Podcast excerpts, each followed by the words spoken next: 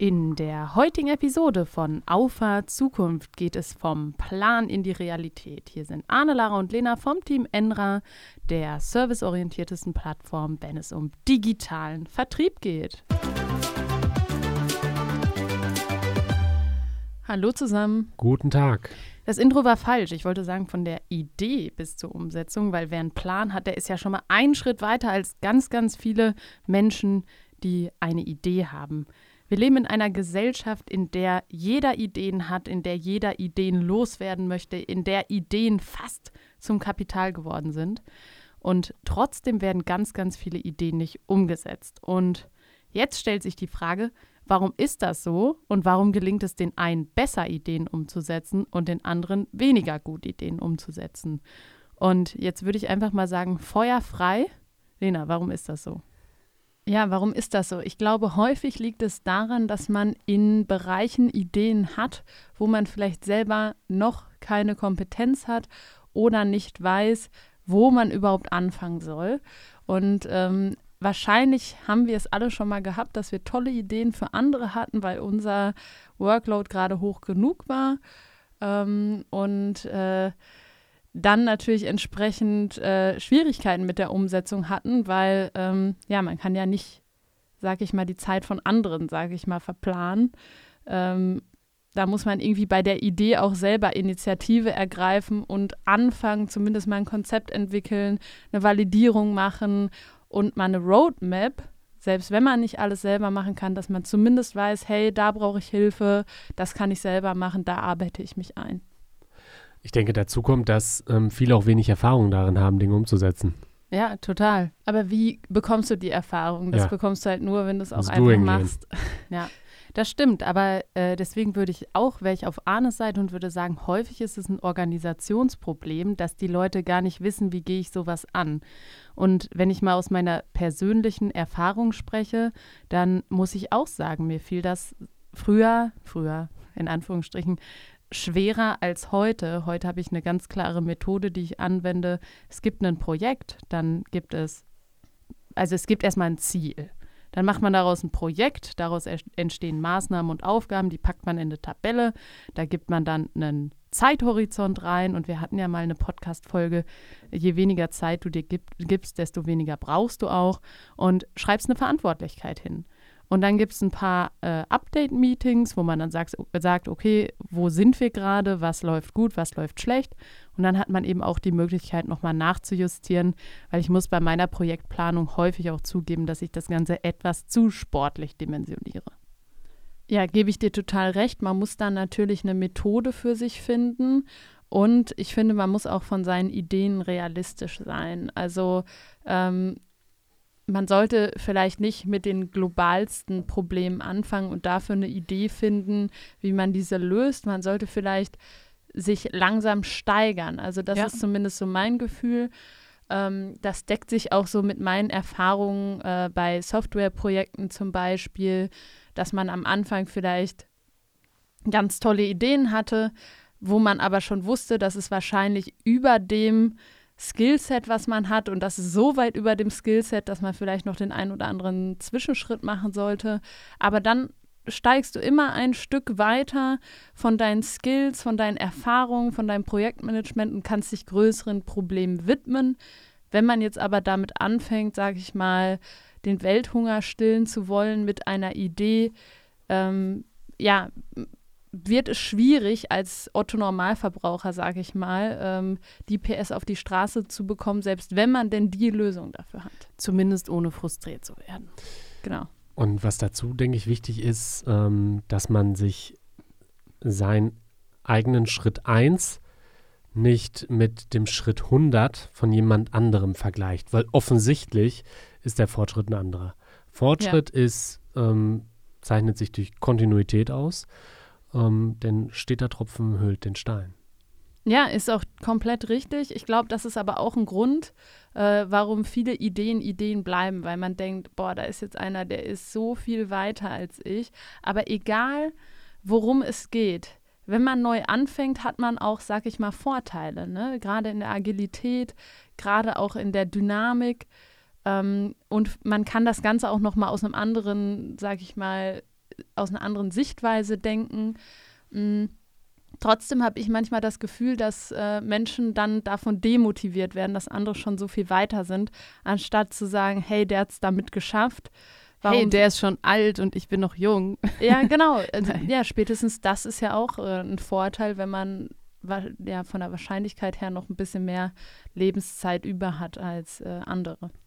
Ja, gebe ich euch vollkommen recht. Ich glaube, ähm, dieses, diese Vergleichbarkeit ist auch einfach so ein modernes Ding, dadurch, dass jeder immer alles von sich kommuniziert. Mhm. Ähm, das macht es auf der einen Seite alles positiv. Ja, sehr inspirierend. Auf der anderen Seite ist es aber auch manchmal total schwierig für sich zu filtern, warum man denn nur Positives liest, aber auch Negatives erfährt. Und das ist ja in Projekten auch so. Also ich gehe jetzt immer davon aus, dass man eine Idee in Form eines Projekts umsetzt, weil äh, in meinem äh, täglichen Leben ähm, ist das eben so, dass ich mir eine Aufgabe setze und dann eben dieses Projekt daraus ableite. Kann aber auch eher was Langfristigeres sein. Also ist ganz egal. Auf jeden Fall ist diese krasse Vergleichbarkeit Fluch und Segen zugleich. Auch bei der Umsetzung. Auf der einen Seite kann es inspirieren, auf der anderen Seite kann es aber auch total lähmen. Definitiv. Aber ich glaube, da muss man vielleicht so ein bisschen ähm, den Realitätsfilter auch haben.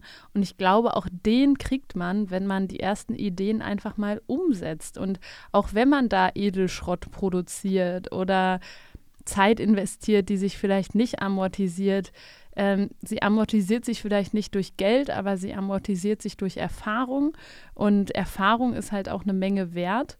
Und ich glaube, je mehr man erlebt, desto besser ist man auch in der Lage, ähm, das einzuordnen und desto weniger lähmen einen auch die Sachen, die von anderen Menschen veröffentlicht werden, weil man eben das einordnen kann. Ja, total. Weißt du, was ich an, oder wisst ihr, was ich an dieser Stelle total interessant finde? Je mehr Projekte man macht, desto mehr wird man zum Generalist. Das stimmt. Weil man landet in Projekten häufig in Sackgassen. Sei es, dass man keinen geeigneten Dienstleister findet, sei es, dass man bestimmte Fähigkeiten nicht im Team hat, sei es, dass man bestimmte Fähigkeiten nicht selbst hat. Und so entwickelt man aber diese Fähigkeiten und hat auch die Chance, total daran zu wachsen und äh, sich dahingehend auch total weiterzuentwickeln. Ich glaube, das ist jetzt tatsächlich in deinem speziellen Bereich ähm, und in deiner ja, ja, sein. oder in deiner Rolle, die du auch, die du auch hast, weil wenn du jetzt mal guckst, du hast jemanden, Du ähm, solltest der, schon weiter ins Mikro sprechen, das ist ja, ja essentiell. Ja, danke. ich wollte das jetzt keinem zumuten. ähm, Was du jetzt redest, oder? Nein, nein. Ähm, Sein Räuspern. Richtig. Ach so, okay. Ja, daran sieht man wieder, wir schneiden nicht, aber ich wollte dich nicht unterbrechen. Na, no, alles gut. Hat er jetzt nur den Faden verloren? Nein, nein.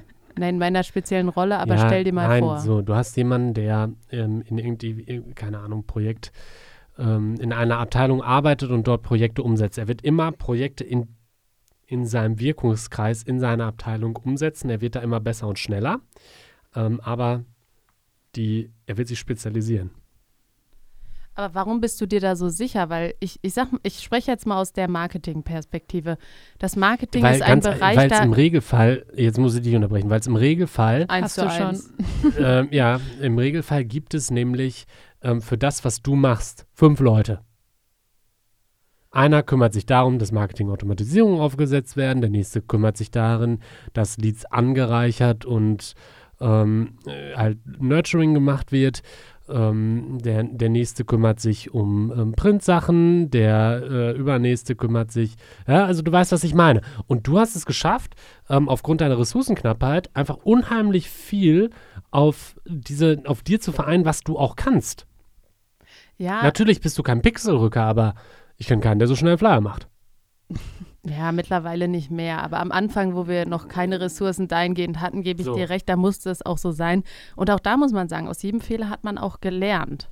Und äh, da war das Projekt auch kleiner. Erstelle einen Flyer für Messe XY. Das ja. wäre für mich jetzt heute, wo ich sagen würde, schließe ich in einem Tag ab. Oder dann machen wir keinen Flyer. Ja, mal ganz davon abgesehen. Aber das, was wir früher gemacht haben, das war dann ein Flyer, wo halt noch die Der Schnittlinie mit drauf war. So, und, und das meine ich halt. Ja, heute sind die Hat Projekte. 15 Euro gekostet Ja. und wir haben uns zu Tode geärgert. Ja, und ich wollte Hat noch ja erst auch einen alle hohen ausschneiden. Prozentsatz des Eigenkapitals mit aufgegessen. Ja, ja. Also. Und, äh, und, aber man hat daraus gelernt. Schnittkante war nie wieder drauf. Ja, es ja, so. und das Nächstes ist es Problem kam dann, als man die Kugelschreiber gekauft hat. Logo, ganz schön klein. Aber Ja. ja. und das muss ich aber sagen, das liegt an unserem Dienstleister, weil ihr habt gesehen, ich habe jetzt wirklich den ganzen Bereich ausgeschöpft mit äh, unserem Mediadesigner zusammen und es Immer ist noch klein. einfach klein. Also das liegt an dem Produkt.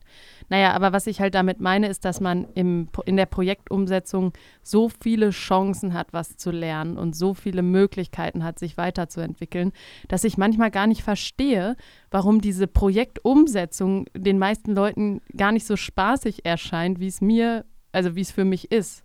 Ich glaube, das ist aber auch ein Bereich, um das, äh, also das ist was, was du in jedem Bereich hast. Also Menschen neigen dazu. Ich glaube, das ist auch vielleicht ein bisschen die deutsche Mentalität, ähm, was ich nicht negativ finde, äh, das sei hier mal äh, gesagt.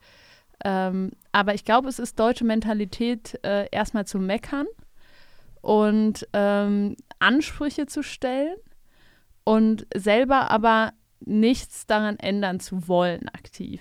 Also zum Beispiel, ich denke da an die Vereinsversammlung von ähm, dem Verein, in dem wir aktiv sind, wo teilweise Menschen, die Sachen umsetzen, dann auch noch dafür kritisiert werden im Ehrenamt, ne?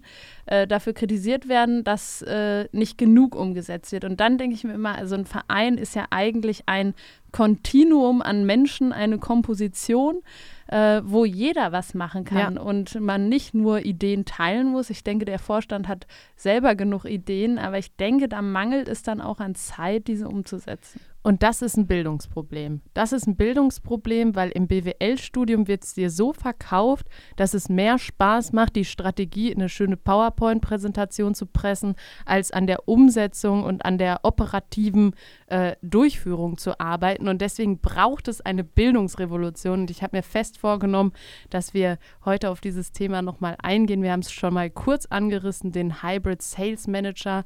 Äh, Arne, vielleicht gibst du uns da nochmal ein Update, warum es auch wichtig ist, in der Lehre umzudenken, in der Lehre darauf einzugehen, dass es auch darum geht, Sachen auf die Straße zu bringen. Und unser Thema ist der Vertrieb. Deswegen äh, werden wir uns da weiter engagieren. Und Arne, vielleicht äh, kannst du da noch mal ein bisschen Input zu geben. Darauf warst du nicht vorbereitet. Nein, nein, ich wollte eigentlich, Gähnen. Nee. So sah es aus. Ich wollte eigentlich noch was zu dem Punkt sagen, den du davor gesagt hast, dass dem beigebracht wird, dass ähm, das Spaß macht, PowerPoint zu machen.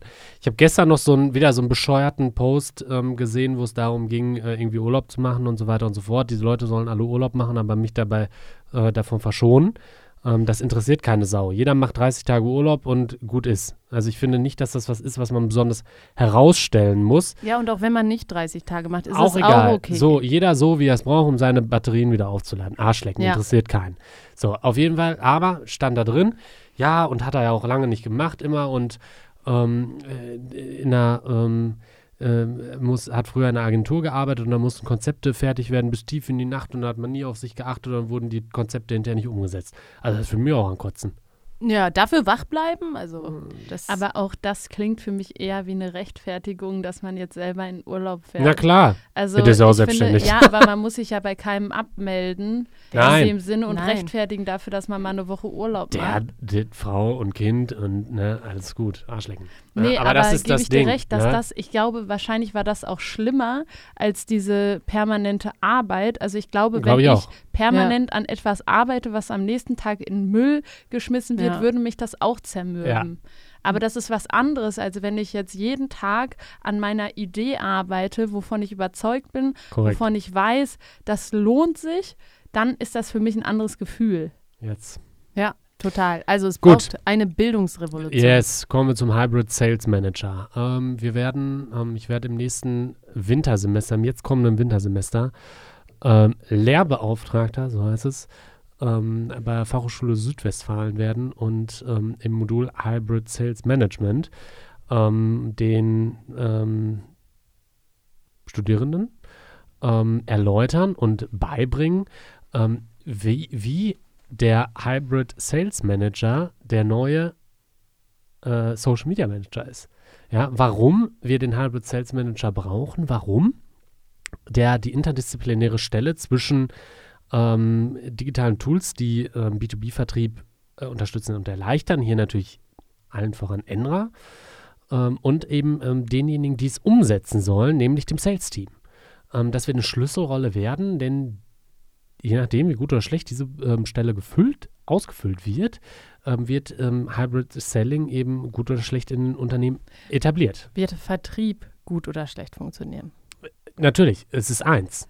Ja. Ja, wir bauen eine Brücke. Und genau nicht nur eine Brücke zwischen analogen und digitalem Vertrieb, sondern auch eine Brücke zwischen, sag ich mal, erfahrenen Vertrieblern und den Vertrieblern, die jetzt in die Unternehmen kommen, weil ähm, wir sind jetzt an dem Punkt, dass die Leute, die permanent oder die mit dem Smartphone aufgewachsen sind, die ersten Jobs bekleiden. Und die haben eine ganz andere Erwartungshaltung an einen Vertrieb, an eine Arbeitsweise im Vertrieb, als die, die vielleicht schon seit 30 Jahren jedes Jahr 80.000 Kilometer fahren. Und das ist auch Teil des Brückenbauens. Wie hole ich jetzt alle zusammen und wie mache ich einen Kompromiss aus dem, was analog gut funktioniert und aus dem, was digital eben auch gut funktioniert. Ganz genau. Und daraus machen wir jetzt ein Seminar, eine Lehrveranstaltung, gibt es eine Prüfung und Credit Points. Ja, und dann kann man das äh, im Bachelor und Master, nee, im Bachelor als Wahlpflichtmodul wählen. Und genau, zeigt aber auch, wie ähm, modern Lehre auch denken kann. Wir hacken ja. ja. auch gerne mal auf Lehre rum und wir sagen auch häufig zu Recht, dass Lehre eingestaubt ist. Aber Lehre, Lehre. Lehr, die Lehre, Lehre, genau. Aber es gibt auch, sag ich mal, Pioniere, Vorreiter, die eben genau das auch so sehen und aktiv daran arbeiten und nicht nur die Idee haben, um Ja. jetzt mal den Bogen wieder zu spannen, Lehre zu verändern, sondern in ihrem Wirkungskreis äh, Lehre auch verändern. Und das auch schnell. Also ich glaube, Ja. das kann man auch dazu Ja. sagen. Ich habe ähm, diese Idee hatten wir, ich würde sagen, vor 14 Kurz vor Tagen. dem Podcast, wo wir darüber gesprochen haben. Richtig, das dürfte 14 Tage her sein ungefähr. Ich glaube auch, ja. 14 Tage her sein. Dann habe ich das am selben Abend noch ähm, mit ähm, meinem äh, bekannten ähm, Doktorand von der ähm, Fachhochschule äh, durchdiskutiert, habe ihm ein Curriculum, also einen Lehrplan sozusagen für dieses Modul geschickt. Und dann hat er das ähm, an, bei, äh, an zunächst einen Lehrstuhl ähm, rangetragen, die das aber nicht in ihren Lehrplan aufnehmen konnten, weil thematisch zu weit weg. Ähm, und dann äh, eben an meinen ähm, Bachelorvater Ewald Mittelstädt. Bachelorvater. Vater, das ist auch einfach, also Arne, auf dem Niveau gibt es keinen Vater. Das ist Doktorvater. Ja, Erstprüfer dann halt. und äh, ja, der hatte, der hat das heute Morgen 9.30 Uhr gekriegt. Man sieht Lena und mich leicht rot. 10 Arne, Uhr. Arne fühlt sich jetzt wohl. ja, selbstverständlich. Jetzt gut. wird's angenehm, Ja, ja. jetzt, jetzt, na, ich, ich, ich piek's gleich noch ein bisschen tiefer, dann äh, wird's noch spannend, ne? Ja, wir kaufen. Äh, so. äh, ja, Stunde später hatte ich die Reaktion, finde ich mega geil, wir müssen hier noch ein bisschen was anpassen äh, und dann muss noch ein bisschen was zu ähm, Startups und KMU da rein und dann läuft das. Ähm, allerdings läuft heute die ähm, äh, ein, ein, ähm, Eingabefrist ab für Wahlpflichtmodule im Wintersemester. Also wurde hier wurde das ratzifatzi mit drei, vier E-Mails hin und her heute äh, alles auf den Weg gebracht. Ähm, ja, und jetzt gibt es im Wintersemester eben das äh, Modul Hybrid Sales Management. Ja. mega. Aus der Idee zur Umsetzung und wir werden uns sicherlich das ein oder andere Mal noch über deine Erfahrung als was war das, was war der Name? Lehrbeauftragter. Lehrbeauftragter austauschen und ein Paradebeispiel, dass Lehre auch ähm, Vielleicht ist, heißt es auch Gastdozent. Ich weiß es nicht. Ist Keine ja auch Ahnung, egal, aber aber, aus der zeigt- Idee ist was entstanden, es ist in die konkrete Umsetzung gekommen und das ist doch das Entscheidende und das ist doch das, was Menschen auch wieder lernen müssen, zu schätzen, dass es nicht darum geht, möglichst viele Ideen zu generieren, sondern auch die eine oder andere Sache mal in die Wirklichkeit umzusetzen. gute Gut. Schlussworte. Gutes Gut. Schlusswort. In diesem Sinne würde ich sagen, bis zur nächsten Folge. Macht's gut. Ciao. Alles Gute, bis bald. Ciao.